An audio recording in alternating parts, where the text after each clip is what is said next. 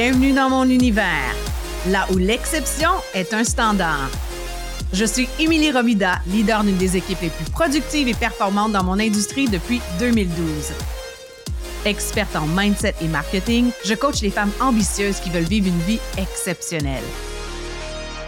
Chaque semaine, je te partage des habitudes à mettre en place pour vivre une vie qui te fait vibrer, une vie à l'image de ta définition du succès. Si tu es une passionnée de développement personnel qui cherche des stratégies concrètes pour transformer tes rêves en réalité, ce podcast est pour toi. Prête à faire de l'exception ton standard? Let's go!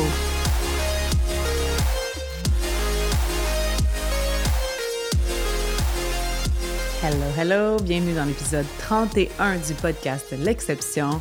Et aujourd'hui, je te parle encore une fois d'un sujet inspiré par mes propres réflexions on va parler de perfectionnisme.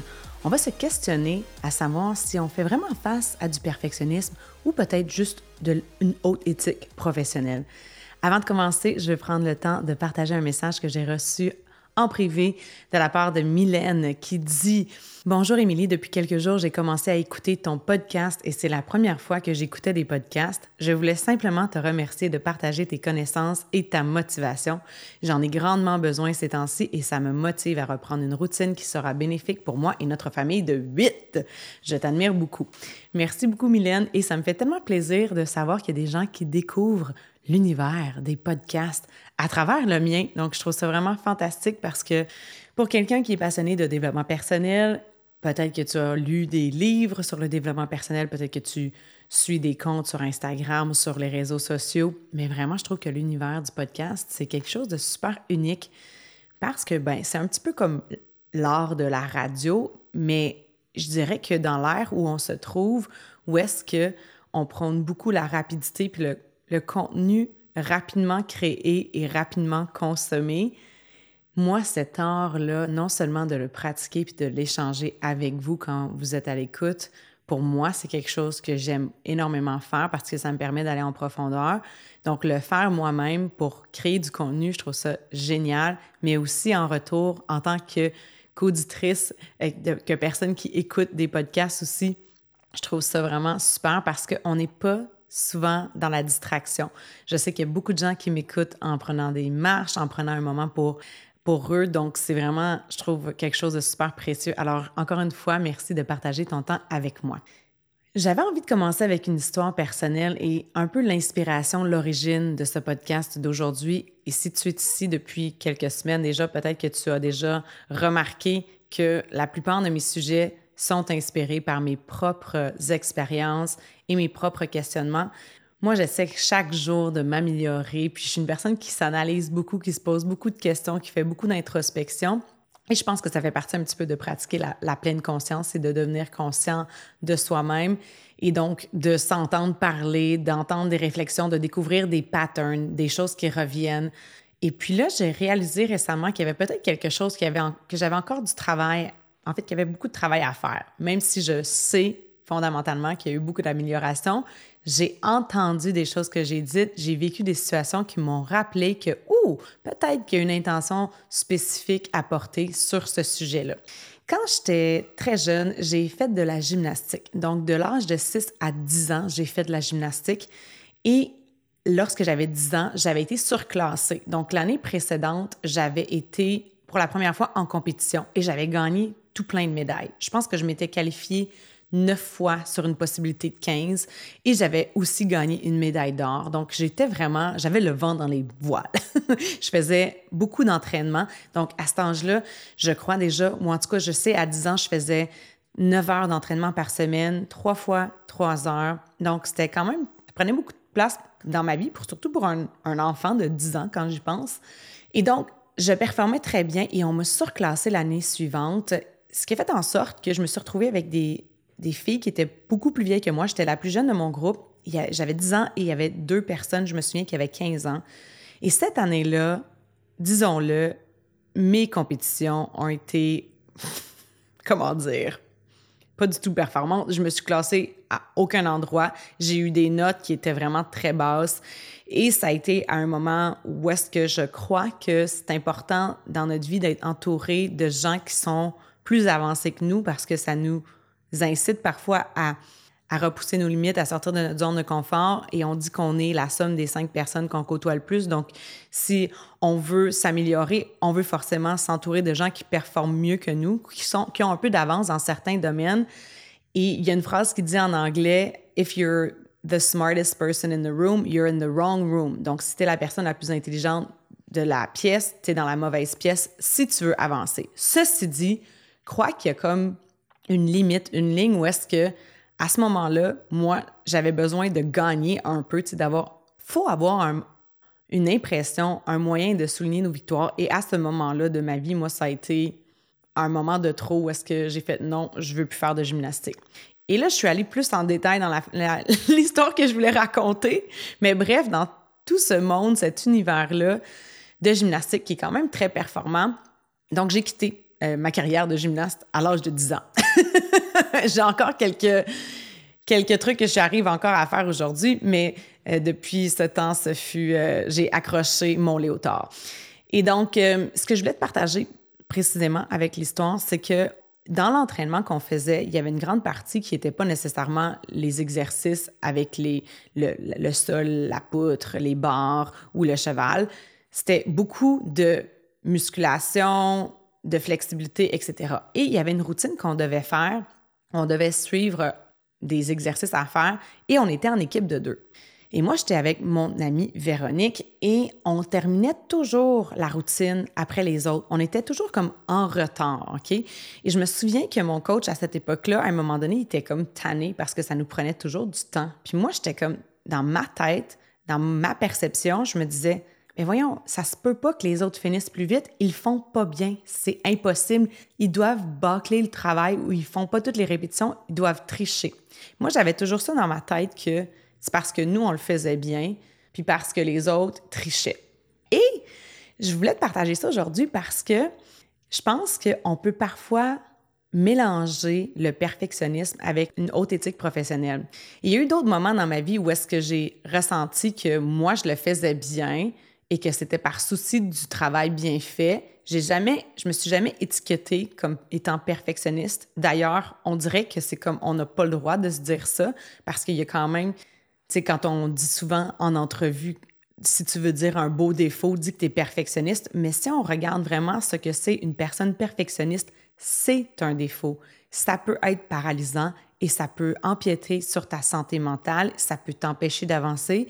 Et donc, au fond, vraiment, le perfectionnisme, c'est pas quelque chose, tu sais, on, a parfois tendance peut-être à en, être fier, mais bref, à cet âge-là, j'ai toujours pensé que c'était comme ça. Ce n'est que récemment que j'ai réalisé que peut-être, dans le fond, c'est pas parce que moi ou moi et ma coéquipière, on le faisait mieux ou bien ou adéquatement, mais c'est peut-être parce que on allouait trop de temps pour ce que ça prenait en réalité. Peut-être que notre standard était trop élevé et que en bout de ligne, peut-être qu'on n'était pas gagnante, peut-être qu'on n'était même pas plus performante. Donc, récemment, j'ai eu quelques échanges aussi avec mon amoureux et ça m'a amené à cette réflexion-là parce que je me rappelle, il m'a dit Émilie, pas besoin que tout soit parfait.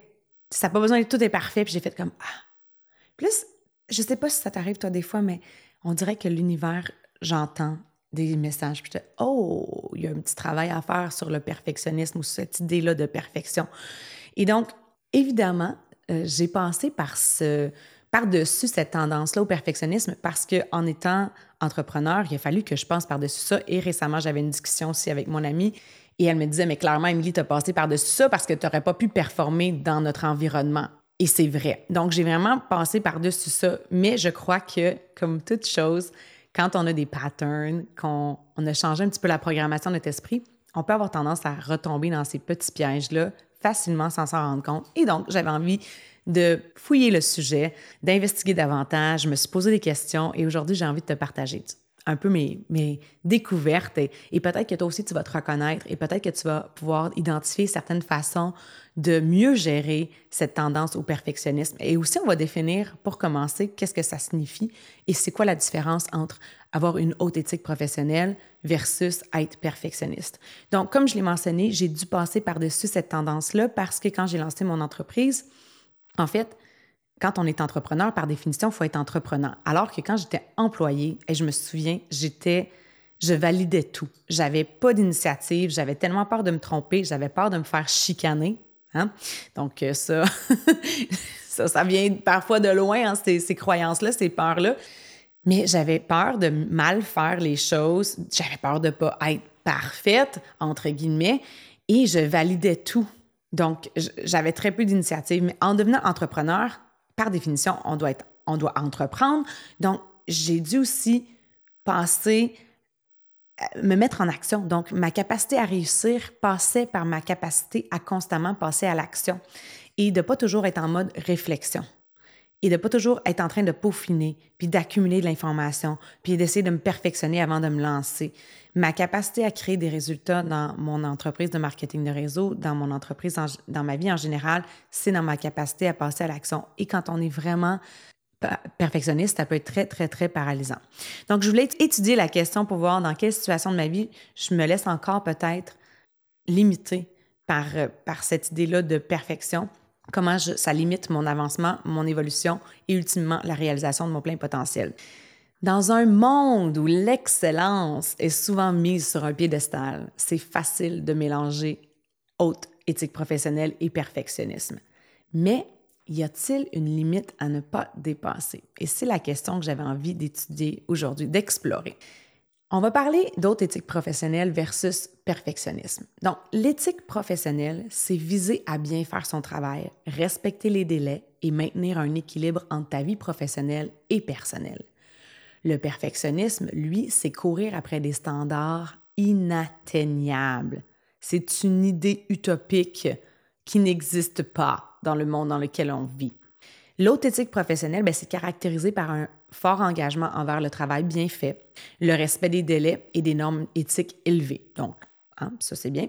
La personne qui a une haute éthique professionnelle va faire de son mieux dans le cadre des attentes réalistes et des standards de l'industrie. Elle comprend l'importance de l'équilibre travail-vie personnelle et sait quand une tâche est suffisamment bien accomplie pour être considérée comme terminée. Elle est capable de déléguer des tâches et de faire confiance à ses collègues pour faire leur part. Elle reconnaît et célèbre les succès et apprend des erreurs sans s'attarder excessivement sur elles. Donc, si tu te reconnais là-dedans, bon, ben ça, c'est plus dans le style haute éthique professionnelle. Maintenant, parlons perfectionnisme. Le perfectionnisme, ça va au-delà de la simple éthique de travail. C'est une quête pour des standards irréalistes, souvent inatteignables.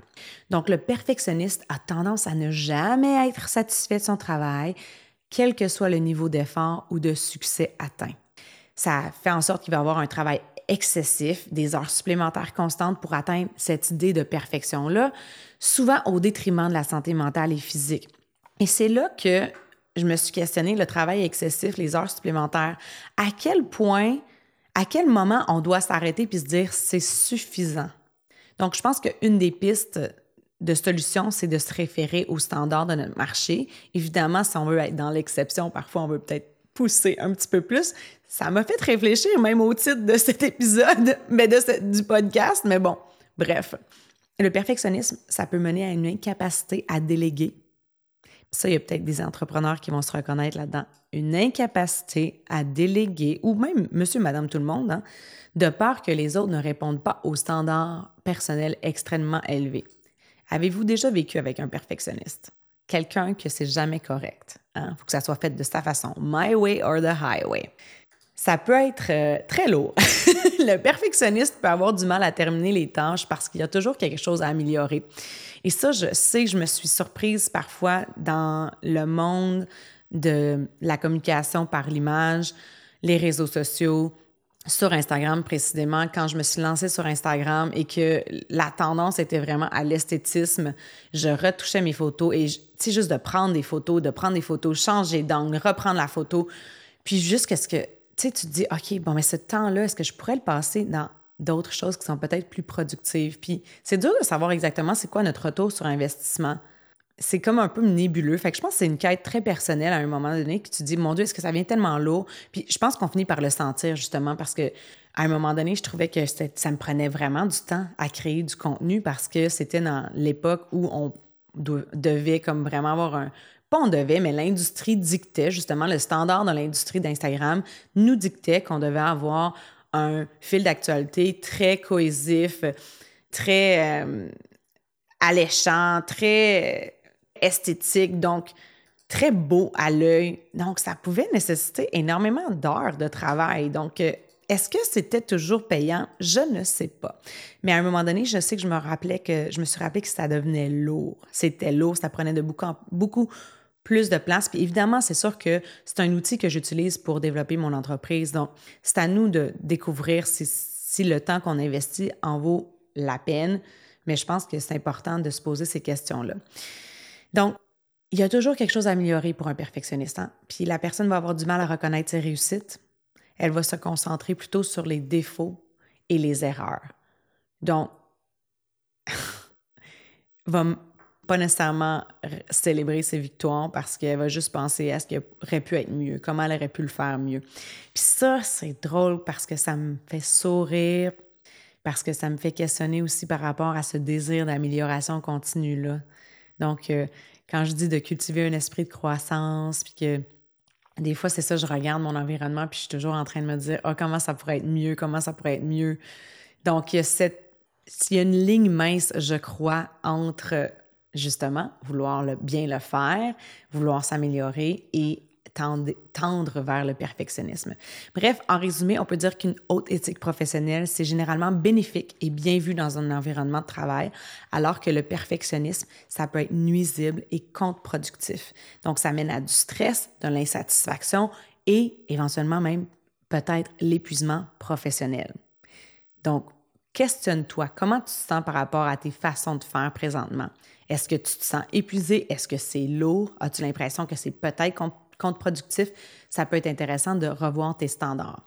Ça vient d'où le perfectionnisme? Bien, c'est sûr qu'il y a différentes origines possibles, puis je te partage quelques exemples. Évidemment, l'éducation, l'environnement familial, ça a, ça a un impact sur notre façon de voir le monde. Donc, si tu as été élevé avec des tuteurs qui étaient très exigeants, critiques, peut-être que tu as été élevé par des perfectionnistes ou un ou une perfectionniste, puis ça peut, ça peut t'inculquer la croyance que la valeur d'une personne est liée à des réalisations ou à sa perfection.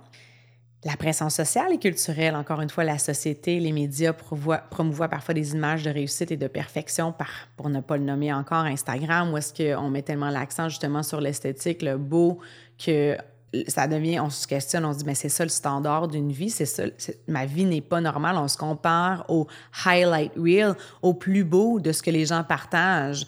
Puis on a tendance à oublier que ces personnes-là sont des humains et vivent tout l'éventail des émotions humaines, que c'est pas vrai que leur vie est toujours parsemée d'arc-en-ciel et d'oiseaux qui chantent et de fleurs euh, qui s'épanouissent constamment. Là, donc, faut faire attention à ça.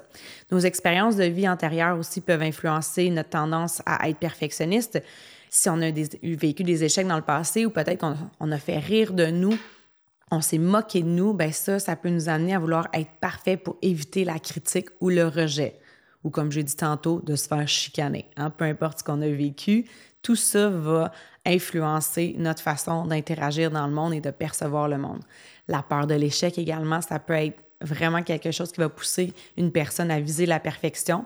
C'est comme un moyen pour se protéger contre la possibilité de l'échec. Donc, on se dit, je, ne peux pas échouer, c'est impossible que j'échoue, donc on vise cette idée de perfection-là. Je trouvais ça intéressant aussi de lire sur le besoin de contrôle. Donc, le fait de, de viser la perfection, ça peut être une tentative de contrôler l'environnement ou les résultats pour éviter l'incertitude. Intéressant quand même. Faible estime de soi. Donc, une personne peut devenir perfectionniste dans une tentative de compenser une faible estime de soi, un sentiment d'infériorité. Donc, euh, on pourrait penser à quelqu'un qui veut toujours en faire plus, justement parce qu'elle veut se valoriser à, travers ses accomplissements, sa productivité. Hein, le fait de produire, ça nous donne un boost d'estime. Ah, que j'ai des choses qui m'allument quand je lis tout ça, tu sais. je trouve que c'est des bons des bons rappels, des bons rappels pour moi en ce moment. Je sais pas si tu as des petites lumières qui s'allument pour toi, mais bref, je trouve ça vraiment super de pouvoir le découvrir à travers, avec toi en même temps. Influence académique ou professionnelle. Bien, si tu as été dans des environnements très compétitifs et exigeants, comme certaines écoles ou des lieux de travail ou par exemple, c'est ça, la, gymnastique, c'est très compétitif aussi. Ça peut t'encourager ou à valoriser le perfectionnisme.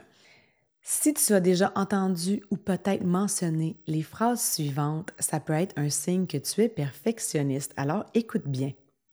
Si je ne peux pas faire ça parfaitement, je préfère ne pas le faire du tout. Hein? Si je ne peux pas le faire parfaitement, je ne le ferai pas du tout. Ou un petit peu ce que moi j'ai entendu souvent ou que j'entends comme objection parfois que les gens veulent pas nécessairement se lancer dans un projet ou lancer leur entreprise de marketing de réseau ou se lancer, peu importe, parce qu'ils vont dire quelque chose qui ressemble à moi quand je me lance dans quelque chose, c'est à 100 Tu sais, c'est tout ou rien. Donc cette idée-là peut montrer que la personne est un petit peu paralysée par cette idée-là de perfection. C'est une phrase qui suggère un comportement d'évitement, en fait. Euh, c'est pour échapper à la possibilité de ne pas atteindre la perfection. Donc, la personne va se dire, ben non, mais je me lancerai pas, parce que de toute façon, moi, quand je suis là, quand je le fais, je le fais à 100% Les autres ne font pas les choses correctement. C'est pourquoi je dois tout faire moi-même. Est-ce que tu as déjà dit ça ou entendu ça? Ça, je l'entends parfois aussi par des collègues euh, également parce que.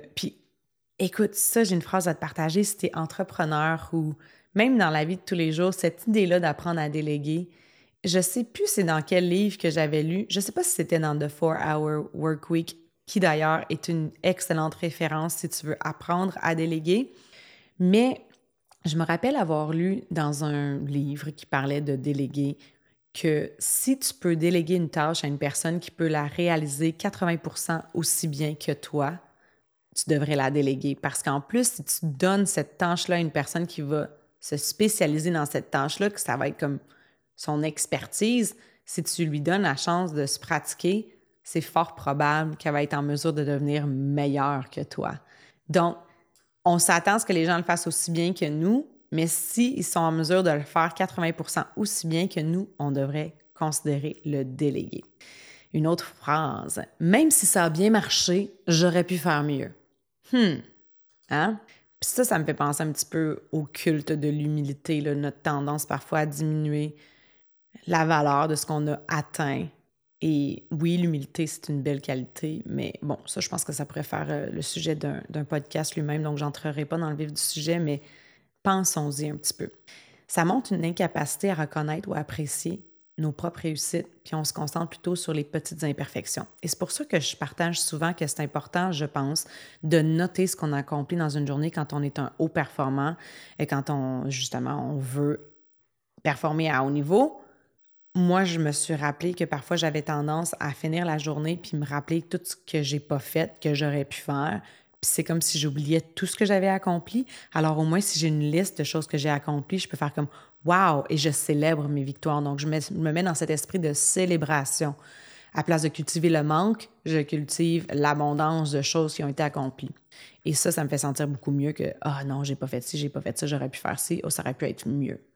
Je dois suivre mon plan à la lettre, sinon tout est ruiné oh là là, hein, quand on a un projet de transformation ou de changement d'habitude ou quoi que ce soit, ça, ça peut être très lourd à porter comme idée. Donc, euh, se laisser le droit d'être en apprentissage. Et là, j'en suis au jour 2 à m'inspirer grandement d'un plan alimentaire qu'on a au sein de l'entreprise que je représente. Mais j'ai justement partagé ça dans, dans mes stories aujourd'hui que je m'inspirais fortement parce que je voulais pas me donner ce petit standard de perfection-là que si je ne le suis pas à la lettre, c'est un échec. Je me suis dit non, c'est pas ça. C'est pas ça. Je fais des progrès, je fais des bons choix, je, je veux être fière de moi. Donc, je me mets pas ce standard-là. Une autre phrase, je peux pas croire que j'ai fait cette erreur. Je suis tellement incompétente. Cette phrase, ça exprime une autocritique qui est très sévère et c'est disproportionné pour des erreurs normales ou des petites imperfections. Est-ce que tu as tendance parfois à over-dramatiser les petites erreurs? Puis, là, il y a quelque chose qui vient de me passer dans la tête. On dirait que c'est comme notre façon parfois de montrer que c'est important pour nous. Et je me souviendrai, je pense que je l'avais peut-être mentionné dans l'épisode sur le stress, je me souviendrai quand je suis allée présenter à Toronto dans le cadre d'un événement, puis un de mes amis, collègues, qui me demandait avant que j'embarque sur scène, il m'a dit Are you nervous? Est-ce que tu es stressé? Puis mon réflexe, j'étais pas stressée. La vérité, c'est que j'étais pas stressée. C'était quand même dans un cadre où est-ce que j'allais raconter un peu mon histoire. Puis, tu sais, c'était quelque chose qui était très naturel pour moi. Puis ça faisait, ça, fait ça faisait déjà quelques années que je montais sur scène, que je partageais ce genre de contenu-là. Même en anglais, je me sens... C'était pas comme en tout cas, le cadre me stressait pas tant, pas parce que je me sentais. Tu vois, je, sens le besoin de me justifier parce que je veux pas que tu penses que je me pensais trop confiante parce qu'il faut pas que je me pense bonne, right? On nous a tout. Ça, c'est une autre croyance, mais ça, c'est une autre histoire aussi. Mais bref, tout ça pour dire que j'avais senti que la bonne réponse à dire, c'était que oui, j'étais stressée parce que moi, j'avais associé ça au fait que le fait d'être stressée, ça veut dire que c'est important pour moi. Si je suis pas stressée, c'est comme si j'étais nonchalante, que je me pensais au-dessus de ça, que ou que je sais pas de donner le meilleur de moi-même. Mais est-ce que les deux peuvent coexister? Je crois que oui. En fait, nos croyances, on les choisit. Et j'ai envie de choisir ça. J'ai envie de choisir que parfois, on peut être confortable, on peut se sentir à l'aise et on peut quand même livrer la marchandise à haut niveau, performer à haut niveau. Puis ça peut être très important pour nous sans qu'on ait à se sentir ultra stressé. Fait que voilà, c'était ma petite parenthèse. je vais te partager maintenant quelques signes de perfectionnisme, OK? Une insatisfaction chronique. Tu as rarement ou jamais l'impression d'avoir accompli quelque chose à la hauteur de tes attentes. Hmm. Critique intérieure négative. Tu as une voix intérieure qui critique sévèrement tout ce qui est moins que ton standard de perfection. Peur de l'échec. La peur de faire des erreurs ou de ne pas réussir est si intense qu'elle te paralyse ou t'empêche de commencer des projets. Te reconnais-tu là-dedans? J'en ai quelques-uns. Ah, j'en ai plusieurs autres à te mentionner. Je vais y aller un peu plus en rafale. Procrastination ou paralysie par l'analyse. Tu remets les tâches à plus tard ou tu restes coincé dans la planification sans passer à l'action. Puis là, je pense qu'il faut que je me fixe des nouveaux standards pour mon podcast parfois parce que je suis dans la recherche. En fait, j'aime beaucoup ça.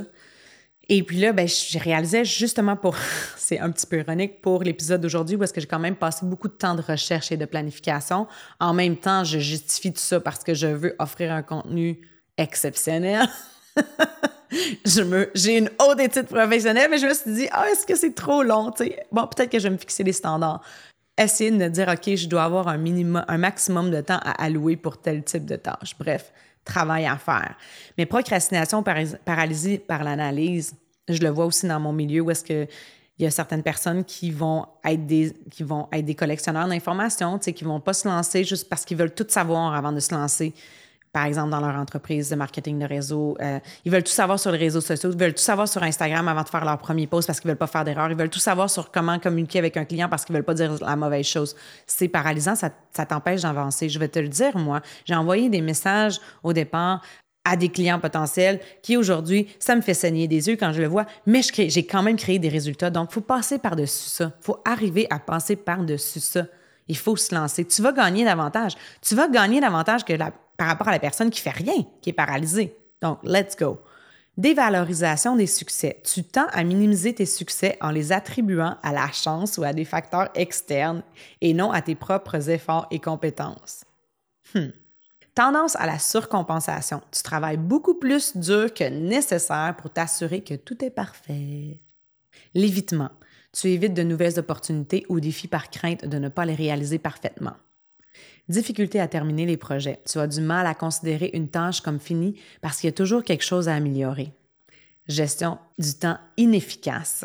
Tu passes une quantité disproportionnée de temps sur des détails au détriment de l'ensemble du projet ou des autres responsabilités. Relation stressée. Ton insistance sur la perfection peut créer des tensions dans tes relations personnelles ou professionnelles. Donc, si tu te reconnais dans certains de ces points-là, ou peut-être dans plusieurs de ces points-là, c'est possible que tu souffres de perfectionnisme. Ça peut être une cause d'angoisse, ça peut interférer dans ta capacité à fonctionner puis à profiter de la vie. Ça peut être utile de parler à un professionnel de la santé mentale qui peut t'aider à développer des stratégies pour gérer le perfectionnisme. Donc, je t'invite à faire cette recherche-là. Si tu sens que ça te freine, ça t'empêche d'avancer, ça peut être une excellente idée d'aller consulter pour ça. Sinon, ben, je vais quand même te partager quelques stratégies. Encore une fois, hein, je ne suis pas une psychologue. Je ne suis qu'une être humain qui essaie de, s'améliorer, qui partage ses apprentissages. Donc, ce n'est pas des conseils professionnels, ce sont que des conseils à titre personnel. À toi de voir ce que tu en fais. Donc, euh, tu pourrais te fixer des limites plus raisonnables. Apprends à déterminer des standards réalistes pour toi-même. Comme je disais l'exemple de me fixer un standard pour mon podcast. OK, je dois, je dois. J'aimerais que ça me prenne tant de temps pour ma recherche, tant de temps pour l'enregistrement. Puis j'essaie de me fixer, j'essaie de performer à ce niveau-là. Donc, euh, tu vois, je suis même un peu stressée en disant ça parce qu'on dirait que je suis comme, ouais, mais ça va peut-être pas être aussi bon que je veux. C'est drôle, hein? Cultive une vision axée sur la progression. Donc, de te concentrer sur le progrès plutôt que sur la perfection. Célèbre tes petites victoires et les étapes franchies. Et je te dirais petite ou grande. Hein, c'est quoi une petite victoire? Célèbre les victoires. C'est toi qui décides si elles sont petites. Mais fais-les grandes, tes victoires. Peu importe la victoire. Pratique l'autocompassion. Sois aussi gentil avec toi-même que tu seras avec une amie. Reconnais que l'échec fait partie de l'apprentissage et du développement. Expose et défie ta critique intérieure. Quand tu remarques une critique intérieure, mets-la au défi. Demande-toi si ce que tu dis, c'est réellement juste et équilibré.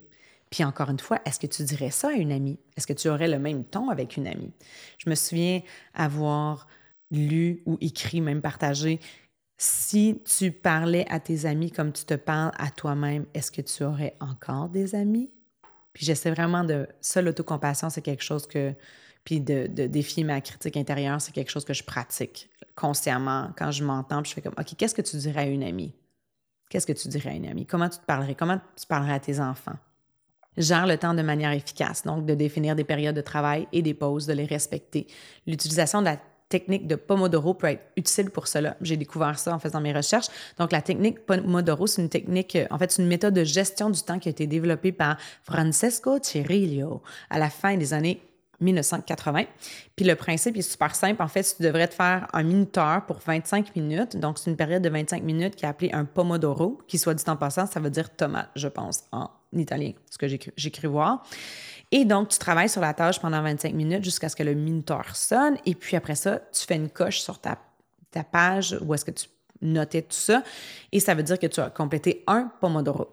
Et ça, ensuite, tu fais une pause de 5 minutes pour te détendre. Ça pourrait pour marcher, faire un petit peu de respiration, aller choisir un, chercher un thé, un café. Et ça va être une occasion de s'étirer, de boire de l'eau à la salle de bain, etc. Et après ça, tu répètes ton 25 minutes. Et après quatre pomodoro, tu prends une pause plus longue. Donc, on suggère de le faire 15 à 30 minutes. D'ailleurs, je vais être dû pour mon 15 à 30 minutes après l'enregistrement. J'en ai fait assurément quatre pomodoro ce matin. Finalement, priorise les tâches. Apprends à identifier ce qui est le plus important puis ce qui peut être le moins bien fait sans conséquences graves. Qu'est-ce qui... Tu sais, pense-y, là mettons, moi, mon tendance, ma tendance parfois OCD, obsessive compulsive, à, avec l'ordre. Ou est-ce que j'aime que les choses soient dans l'ordre, mais tu sais, c'est pas tout le temps nécessaire que ça soit tout ordonné, on va se le dire, là, tu sais, que mes vêtements dans mon garde-robe soient tous coordonnés par grandeur et couleur. Mettons, je donne un exemple comme ça. c'est pas nécessaire. Ou la façon que tu plies ton linge, peut-être, ça n'a pas besoin d'être. Tu comprends ce que je veux dire? Mais bon, on a tous nos petits, euh, on a tous nos petites habitudes, mais bon, c'est de se questionner. Puis aussi, euh, il y a des choses, par exemple, quand j'ai construit mon entreprise avec mes enfants qui grandissaient, je dis souvent que j'ai bâti mon entreprise sur la table de la cuisine en deux changements de couches. Là, maintenant, j'ai mon beau studio, puis tout ça, puis ma vie a changé, mais dans les premières années, c'était un peu ma réalité. Mais je séparais mes tâches entre celles qui nécessitent vraiment 100% de mon attention et celles que je peux faire quand mes enfants sont quand même avec moi, euh, qui peuvent, que je peux leur donner mon attention, qui sont en sécurité, etc., dépendamment de leur âge, évidemment. Mais euh, je séparais tout ça. Puis qu'est-ce qui nécessitait peut-être plus 100% de mon attention pour que ça soit un niveau, un standard qui est suffisant pour moi. Développer une mentalité de croissance, ça revient en croyant ta capacité de te développer et d'améliorer tes compétences par l'effort et l'expérience plutôt que d'attendre à être parfait dès le départ. Hein, si tu veux devenir excellent, tu dois commencer. Tu n'as pas besoin d'être excellent pour commencer, mais si tu veux le devenir, tu dois commencer. Apprends à déléguer. Bon, je le répète, hein, confier des tâches à d'autres et résiste à l'envie de les reprendre ou de les refaire parce qu'elles ne répondent pas à tes propres standards de perfection. Oui, on dirait que j'ai comme un bémol avec ma propre suggestion. C'est-à-dire que des fois aussi, je veux dire, dans un environnement où est-ce que peut-être tu travailles avec des gens qui constamment ne répondent pas à tes exigences, bien, il y a deux choses à faire. Soit que c'est de bien préciser tes exigences, d'être plus euh, spécifique dans tes attentes ou, et si c'est pas, si pas atteint, ben, c'est de regarder quelqu'un qui répond peut-être à ces standards-là, parce que si jamais la personne, des fois, ça fait partie aussi d'une évolution d'entreprise où est-ce qu'on veut augmenter la qualité de, des gens qui travaillent avec nous euh, pour nous aider à accomplir certaines missions. C'est quelque chose à évaluer également. Accepte l'imperfection, donc de faire volontairement des choses de manière imparfaite pour t'habituer à l'inconfort et apprendre que le monde ne s'arrête pas lorsque c'est pas parfait. et c'est un exercice intéressant, ça, quand même. Là. Je pense que, ouais, celui-là, ça va être. Euh, je trouve ça vraiment intéressant d'accepter l'imperfection puis faire des exercices, de faire des choses volontairement pas parfaites. Right? Just do it. Just do it. Just do it. Just get it out. Let's go. Engage-toi dans des activités pour le plaisir, de faire des choses juste pour le plaisir sans te soucier du résultat ou de la performance. Je me souviens que j'ai passé par travers un moment de ma vie où est-ce que, tu sais, j'ai tellement investi de temps et d'énergie dans mon entreprise. Il y a plein de choses que je faisais par que j'aime faire, mais que c'était tout le temps avec l'optique est-ce que c'est performant? Est-ce que ça amène des résultats dans mon entreprise? Puis, tu sais, pendant longtemps, presque tout ce que je faisais à l'extérieur de mes responsabilités familiales, c'était la décision que je me posais, c'est est-ce que ça va me permettre d'être plus performante dans mon entreprise? Donc, j'ai quasiment oublié ce que je faisais, ce que j'avais du plaisir à faire parce que je le faisais. C'était quasiment tout à rendu par obligation, même si j'avais probablement du plaisir à le faire. Tu c'est encore une fois une question de mindset. Donc, de t'engager à faire des activités pour le plaisir de créer l'espace. Puis finalement, je le répète, consulte un professionnel. Si tu as l'impression que ça te paralyse, que ça l'empiète sur ta qualité de vie, demande de l'aide. Ça va pouvoir t'aider à améliorer ton expérience humaine. Donc, c'est ce que je voulais partager avec toi aujourd'hui. J'espère que tu as aimé ce que j'ai partagé. Je serais vraiment curieuse de t'entendre précisément sur les points peut-être qui ont allumé des lumières. Est-ce qu'il y a des choses que tu as faites comme Waouh, ça c'est moi, ou je me reconnais là-dedans, ou tu as plutôt fait Ah oui, j'ai déjà été comme ça, mais maintenant je ne le suis plus. Est-ce que tu as constaté peut-être des améliorations?